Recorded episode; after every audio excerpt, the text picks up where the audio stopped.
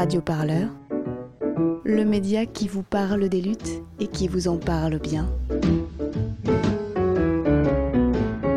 Sur radioparleur.net.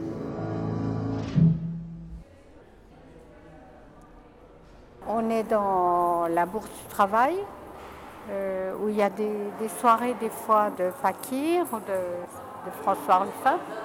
J'ai l'impression qu'ils vont refaire un peu comme, euh, comme ces fois où on, devait voter pour euh, le plus, par exemple, euh, le patron le plus salaud, le patron.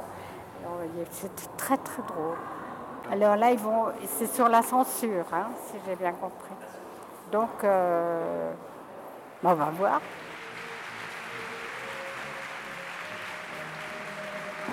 Nous allons appeler donc chacune des différentes euh, personnes qui, qui, a encore envie de, de, donc de l'ouvrir ce soir. Euh, Oui, mais ce soir, euh, chacun et chacune d'entre eux va pouvoir défendre le point de vue du meilleur baillonneur. Et oui, qui baillonne le mieux Qui sait faire taire son adversaire de la manière la plus efficace C'est ce que vous, madame, vous, monsieur, vous allez pouvoir démocratiquement juger ce soir. En effet, Sylvie, si cette loi avait été votée plus tôt par les parlementaires, il n'y aurait pas eu de Panama Paper, il n'y aurait pas eu de scandale du Mediator, il n'y aurait pas eu de LuxLeaks et tant d'autres euh, scandales de sinistres euh, mémoires ruineuses pour l'économie de notre pays. Oui, contrariante pour le confort des actionnaires que vous êtes tous. En effet. M'appelle Céline Boussier, je suis guide médico-psychologique et ancienne salariée d'un institut médico-éducatif dans le Gers pour des résidents polyhandicapés. L'objet de ma présence ce soir au Bayon d'Or, il est tout simple. J'ai dénoncé cet établissement pour des faits de maltraitance extrêmement graves. Et comme beaucoup de lanceurs d'alerte, mon employeur a déposé deux plaintes pour diffamation. Donc j'ai été jugée au mois de septembre et relaxée au mois de novembre. Et clairement, ça fait de moi, c'est pas très modeste, mais la première lanceuse d'alerte en France à avoir été relaxée. Et en quoi vous pensez que cet euh, événement est important pour lutter contre cette loi secret des affaires, justement, qui menacerait les lanceurs d'alerte? Cette euh, soirée était importante parce que là, clairement, euh, c'est un réveil citoyen urgent qu'il faut, parce que cette loi sur le secret des affaires, c'est un danger absolu contre les droits et les libertés euh, fondamentales et les droits constitutionnels. Et clairement, si on laisse ça passer, ça veut dire que demain, vous voyez quelque chose dans votre entreprise qui dysfonctionne, mais vous ne pourrez pas le sortir parce que si l'entreprise se cache derrière le secret des affaires, vous allez de facto être traîné devant les tribunaux. Et c'est c'est euh, une façon de museler, de bâillonner les lanceurs d'alerte, les associations, la presse. Et enfin, soyons clairs, quoi, on est sur une dictature en marche. Euh, on ne peut pas dire les choses autrement. Et je pense qu'une soirée comme ça, c'est aussi faire un appel à la convergence des luttes, parce qu'aujourd'hui, dans, le secteur de la santé, ça éclate, dans les EHPAD, ça éclate, euh, dans le travail social, ça éclate. Euh, dans le handicap, on en entend moins parler parce qu'il y a une véritable omerta. Mais si on se bat tout seul dans son petit coin, ça ne sera pas porteur. Moi, j'ai essayé de dénoncer en interne. Donc, quand j'ai essayé de dénoncer en interne, j'ai eu beaucoup de pression. J'ai été euh, ben, punie, voilà, parce que c'était un, une institution paternaliste. Vous avez les bons et euh, les bons et les mauvais sujets. Donc, moi, j'ai forcément j'étais le mauvais sujet. Et euh, ben, c'est des week-ends qui sautent, c'est euh, des vacances qui sautent alors que vous êtes mère célibataire, c'est des convocations dans le bureau, c'est des menaces à peine voilées. et on attaque aussi votre dignité de femme, hein, tant qu'on y est. Et puis bah, après, une fois que vous sortez, euh, que vous finissez par alerter à l'extérieur, parce que humainement euh, et professionnellement, vous avez tout essayé, ça continue. Euh, J'ai des salariés et des familles de l'institution qui sont venus, qui ont tracté dans la commune où j'habite, qui ont affiché en 4 par 3 sur les murs du quartier où j'habitais, et des insultes sur les réseaux sociaux à plus savoir quoi faire. Ma fille a été suivie, mon, dom mon domicile a été dégradé, j'ai été obligée de déménager, j'ai été placée sous, sous, protection policière, mais ils ont essayé de me faire taire, mais ils n'y sont pas arrivés. Et vous avez été licenciée pour quel motif? Pour inaptitude à tout poste. Alors évidemment, euh, voilà, bien facile, hein, quand on veut se débarrasser d'un chien, on dit qu'elle a la gale. Donc là, c'était tout trouvé. Euh, et de toute façon, j'aurais pas pu revenir dans l'établissement, puisque mes propres collègues de travail ont imprimé ma photo dans l'établissement, ont joué aux fléchettes avec. Donc... Euh, voilà, c'est des choses sympathiques. Et concrètement, comment il serait possible de lutter justement contre ces procédures baillons, contre cette loi secret des affaires en tant que lanceuse d'alerte? Il faudrait un système de protection, pour moi, global, qui prenne en charge le lanceur d'alerte du début, mais euh, pas jusqu'à la fin. Il faudrait aussi un service après-vente, le suivi du lanceur d'alerte. Moi, je verrais bien une plateforme qui prenne le lanceur d'alerte en compte sur un volet financier, pénal, social, psychologique, familial et professionnel. Voilà.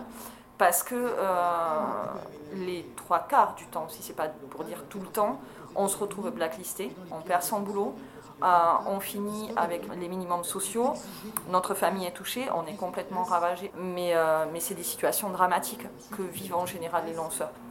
Et j'ai vu qu'il existait des dérogations dans, dans, cette loi secrète des affaires. En quoi vous pensez qu'elles ne sont pas suffisantes pour protéger les lanceurs d'alerte? Euh, Il faut aller beaucoup plus loin que ça. Et moi, je vous transpose vers l'Europe.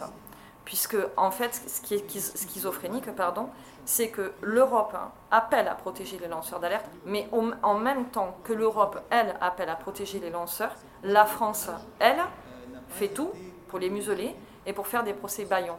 Et finalement, je me dis, si le texte passe à l'Europe, la France n'aura pas d'autre choix, puisque c'est un membre de l'Union européenne, que d'appliquer les directives européennes. L'espoir, je ne le vois pas sur le territoire français, je le vois sur l'Europe. Le problème, c'est pas le lanceur d'alerte, c'est pas la lanceuse d'alerte. Le problème, c'est le manque de contrôle. Parce que dans une démocratie qui irait bien, vous n'aurez pas de lanceur d'alerte. Dans un établissement ou dans n'importe quelle profession où les contrôles seraient effectués, il n'y aurait pas de dysfonctionnement. Mais ces contrôles sont ou mal faits ou pas faits du tout. Il ne faut pas vous étonner après d'avoir des lanceurs.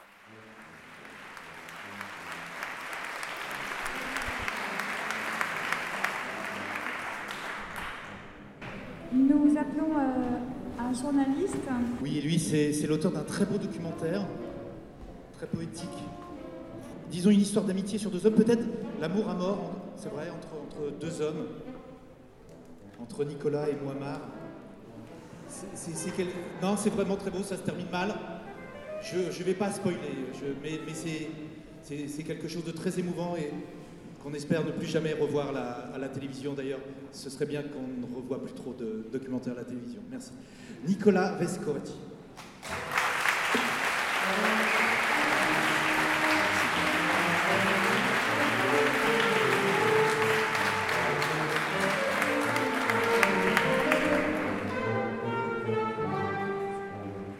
point de vue, euh, c'est une attaque sans précédent, cette loi, sur la liberté d'informer. Et c'est un outil inédit, potentiel, de censure entre les mains des grandes entreprises. Elle n'a l'air de rien, cette loi. Mais en fait, elle recèle en elle des, éléments qui sont graves pour la démocratie. L'un d'entre eux, c'est que jusqu'à présent, la liberté d'informer était une euh, j'allais dire presque un porte-étendard de notre démocratie. C'était un pilier de la démocratie.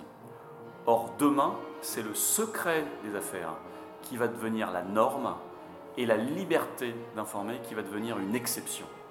Et ça, c'est un basculement inédit dans l'histoire de la presse française. Et pour moi, c'est une attaque sans précédent contre la liberté d'informer et la liberté d'être informé. Parce que ce sont les citoyens qui seront moins bien informés si d'aventure les entreprises s'emparent de cette loi sur le secret des affaires. Et je voudrais dire à mes confrères journalistes qui ne se sont pas beaucoup mobilisés contre cette loi. Il y a eu finalement assez peu de mobilisation de la part de nos confrères. Mais il n'est pas trop tard. Euh, moi, j'appelle tous nos, confrères et nos consoeurs à se mobiliser euh, et, à, lutter contre cette transposition de la directive européenne sur le secret des affaires, qui est d'une certaine manière liberticide c'est-à-dire qu'il va rogner potentiellement sur nos libertés. Et ça, euh, j'ai envie de vous dire que c'est pas anodin. C'est pas anodin en ce moment où tous les populismes euh, s'expriment. Euh, à mon avis, il est grand temps de, se réveiller et de faire comprendre à nos concitoyens qu'on ne se bat pas pour défendre une corporation, celle des journalistes, mais on se bat pour défendre la liberté d'informer. Et ça, c'est capital. Et cette loi n'est qu'un outil supplémentaire entre les mains des entreprises pour attaquer notre travail. Et de mon point de vue, telle qu'elle est rédigée aujourd'hui, elle est inacceptable. Cela ne veut pas dire, et je souligne ce point, que nous soyons contre le secret des affaires. Moi, je suis favorable au secret des affaires, mais un secret des affaires qui s'adresse aux acteurs concurrentiels dans un même secteur, pas à toute la société civile.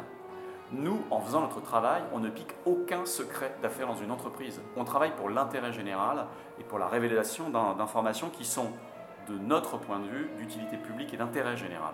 C'est pour ça qu'on fait ce boulot. C'est pour révéler des informations, pour informer le public de manière libre et indépendante. Pas pour, euh, pour mener un combat, quel qu'il soit, contre un patron ou une entreprise. On ne mène pas de combat. On est des militants de l'information libre et indépendante. C'est pour ça qu'on trouve que cette loi, elle est potentiellement liberticide entre des mains qui pourront désormais nous attaquer systématiquement devant les tribunaux. Est-ce que vous-même vous avez été victime de ces procédures Bayon et en quoi ça a pu impacter votre travail? Alors oui, euh, oui. Moi, il se trouve que j'ai écrit un bouquin avec un, ami journaliste euh, sur M. Vincent Bolloré et que M. Bolloré au moment où je faisais le contradictoire, c'est-à-dire au moment où je lui soumettais des questions, au lieu de répondre à mes questions, y compris par écrit, a préféré m'envoyer, lui et son entreprise, l'entreprise Vivendi, un huissier à ma porte me réclamant 500 000 euros de dommages et intérêts, pour avoir soi-disant harcelé et mis en danger la bonne marche de l'entreprise. Imaginez le pouvoir d'un simple journaliste capable de mettre en danger la bonne marche de l'entreprise Vivendi, qui est une multinationale qui pèse 10 milliards d'euros de chiffre d'affaires. C'est me donner beaucoup de pouvoir. Il se trouve que nous sommes suffisamment sérieux, suffisamment professionnels pour avoir enquêté et publié ce bouquin avec le soutien de la maison d'édition, et qu'à ce jour, M. Bolloré n'a pas porté plainte en diffamation. Et s'il se sent diffamé, M. Bolloré, à travers ce livre, eh bien, libre à lui le droit de porter plainte en diffamation mais battons-nous avec les mêmes armes. Et le message que j'ai envie de faire passer, c'est que ce qui m'est arrivé à moi, avant même le vote de la loi, pourrait demain se généraliser. Nous sommes allés jusqu'au bout avec euh, Jean-Pierre Canet, le co-auteur de ce livre. Maintenant, combien de confrères, de journaux, de petits blogs, d'ONG iront jusqu'au bout de leur démarche euh, journalistique ou de publication d'informations? Donc on est là dans un moment très important où la liberté d'informer est en train de se jouer. Ce qui veut dire que demain, les citoyens français seront peut-être moins bien informés parce que le gouvernement aura fait voter cette loi sur le secret des affaires.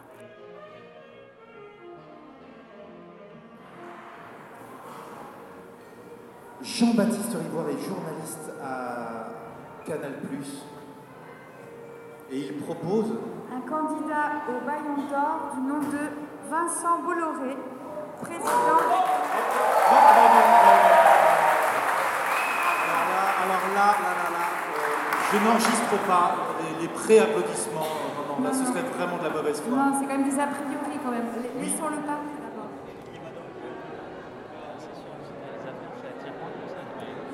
mais c'est l'ambiance n'est pas la même.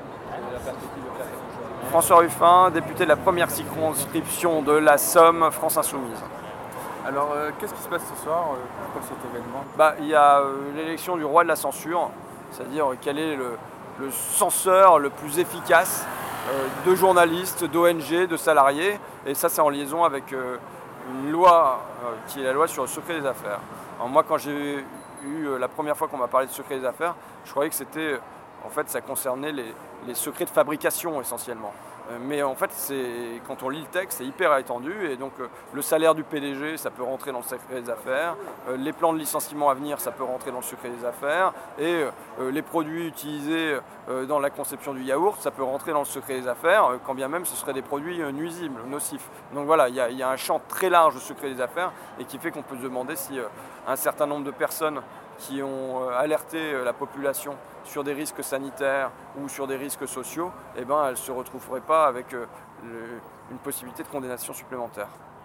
En quoi cette nouvelle loi est une menace pour le travail des ONG et des journalistes? Bah, Comme s'ils n'avaient pas déjà assez d'obstacles sur leur chemin, avec euh, la diffamation, avec les injures, avec le fait que les, les, puissants peuvent utiliser des, procédures baillons. C'est une procédure justement où, où la, multinationale, par exemple, sait que vraisemblablement euh, ça passera pas, elle perdra le procès, mais n'empêche que euh, c'est un procès qui va durer 3, 4, 5 ans, qui va faire euh, flipper la personne qui est toute seule, le lanceur d'alerte ou le journaliste, qui va faire que par exemple le journaliste dans sa rédaction, on va lui dire mais attends, tu as été attaqué, alors tu vas pas remettre une couche sur Bolloré, sinon tu vois, on va encore se choper des procès, et puis ferme-la un peu, et puis on le, il se retrouve à, alors qu'il vient juste de faire son boulot simplement, à se sentir marginalisé dans sa rédaction potentiellement.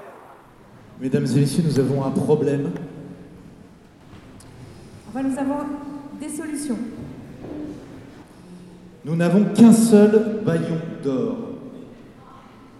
Or, notre applaudimètre est formel. À l'école des baillonneurs, ou plutôt à l'école des baillonnés. À l'école des fans des baillons. Tout le monde a gagné. Aucune tête de